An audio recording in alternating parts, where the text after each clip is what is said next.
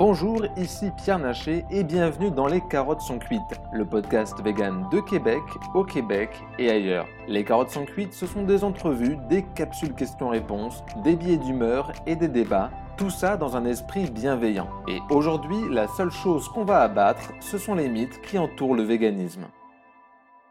Le lait ou les œufs ne tuent pas les animaux. Alors cette affirmation est sûrement parmi les phrases qu'on entend le plus en tant que vegan. En effet, la grande majorité des gens n'a pas de mal à résumer la logique d'une personne végétarienne. Les végétariens ne veulent pas manger d'animaux, alors ils ne mangent pas leur chair. Mais dans le cas du lait et des œufs, souvent c'est la confusion, voire l'incompréhension la plus totale. Et ce n'est pas vraiment étonnant. Pourquoi la consommation de choses que les animaux produisent naturellement serait problématique? Alors il faut vraiment que les personnes qui nous écoutent, que ce soit des aînés ou des jeunes, comprennent que la manière dont on récolte des œufs et du lait a beaucoup changé depuis l'après-guerre, suite à de grandes restructurations dans l'agro-industrie. Et donc, si vous avez dans votre esprit l'image d'animaux qui gambadent gentiment dans des champs ensoleillés près d'une ferme, j'ai le regret de vous annoncer qu'il s'agit d'une image du passé, ou alors qui ne concerne plus qu'une minorité d'exploitation. Alors pourquoi la production d'œufs est dommageable pour les poules? Pour répondre à cette question, il faut se visualiser le parcours d'une poule pondeuse.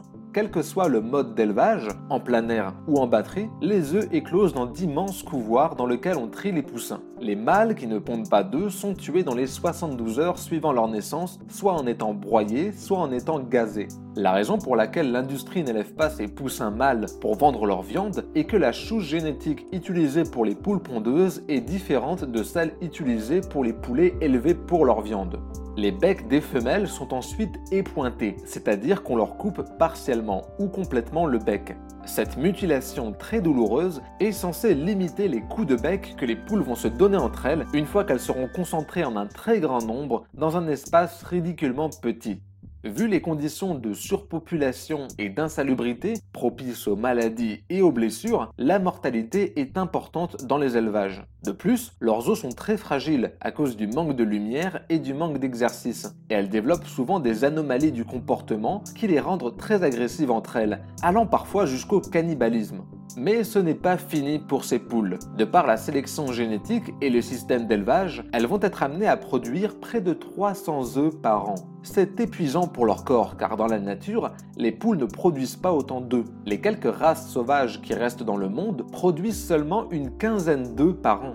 Et ça fait sens car les poules élèvent leurs enfants et par conséquent, elles ne peuvent pas être occupées à pondre en permanence. Vous pouvez donc vous imaginer la fatigue intense que subit une poule pondeuse. Cependant, ce calvaire ne va pas durer longtemps. Plus une poule vieillit et moins elle pond d'œufs, et donc elle devient inutile d'un point de vue économique. Même si les poules peuvent pondre jusqu'à l'âge de 7 ans, leur période de ponte la plus intense s'étend entre 1 an et 1 an et demi, ce qui fait qu'il est plus rentable de la remplacer par une autre poule plus jeune que de la garder. Et donc, après s'être épuisées à pondre quasiment tous les jours, les poules sont toutes envoyées aux abattoirs, généralement à l'âge d'un an et demi. Pourtant, leur espérance de vie est de 10 à 15 ans. Pour un humain avec une espérance de vie de 80 ans, cela équivaut à mourir vers 13 ans. Pour le lait de vache, on n'est pas loin dans la même affaire. Les vaches sont des mammifères qui produisent du lait uniquement lorsqu'elles donnent naissance à un petit. Donc à partir de leurs 2 ans, tous les 12 mois environ, elles sont inséminées artificiellement et donnent naissance à un veau, ce qui va stimuler à nouveau leur production de lait. Seulement, on s'entend que ce lait n'est pas fait pour être bu par le veau, et donc on sépare la mère du petit dans les 24 heures qui suivent la naissance. C'est une douleur psychologique terrible pour les deux, car les vaches sont des animaux très sociaux qui s'occupent naturellement de leurs petits.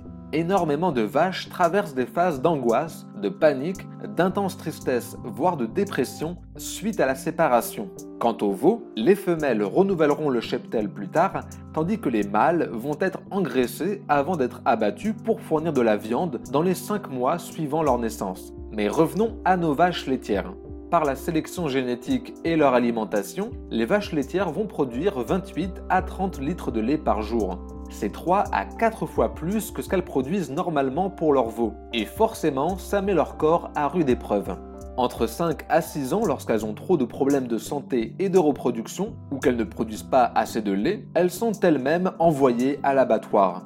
Donc une part importante de la viande qui est estampillée bœuf et qu'on trouve à l'épicerie vient en fait d'anciennes vaches laitières, et certaines ont été abattues alors même qu'elles attendent un petit. Pourtant, dans un environnement où elles ne sont pas exploitées, les vaches peuvent vivre de 15 à 20 ans. Dans les deux cas, les sciences naturelles démontrent clairement que les poules, comme les vaches, sont douées d'émotions, d'intelligence et de sensibilité. Ce sont des animaux très sociaux qui ont des riches expériences émotionnelles et affectives entre leurs congénères, et ils élèvent leurs enfants avec qui ils développent des liens forts et mutuels. Donc, ce n'est pas seulement une violence physique qu'on inflige à ces animaux, c'est aussi une violence psychologique intense. Tout animal d'élevage finit à l'abattoir après une vie douloureuse et courte, et ce qu'il ait été élevé directement pour sa viande, pour faire des œufs ou du lait. Sur ce, merci d'avoir écouté Les carottes sont cuites et à très bientôt.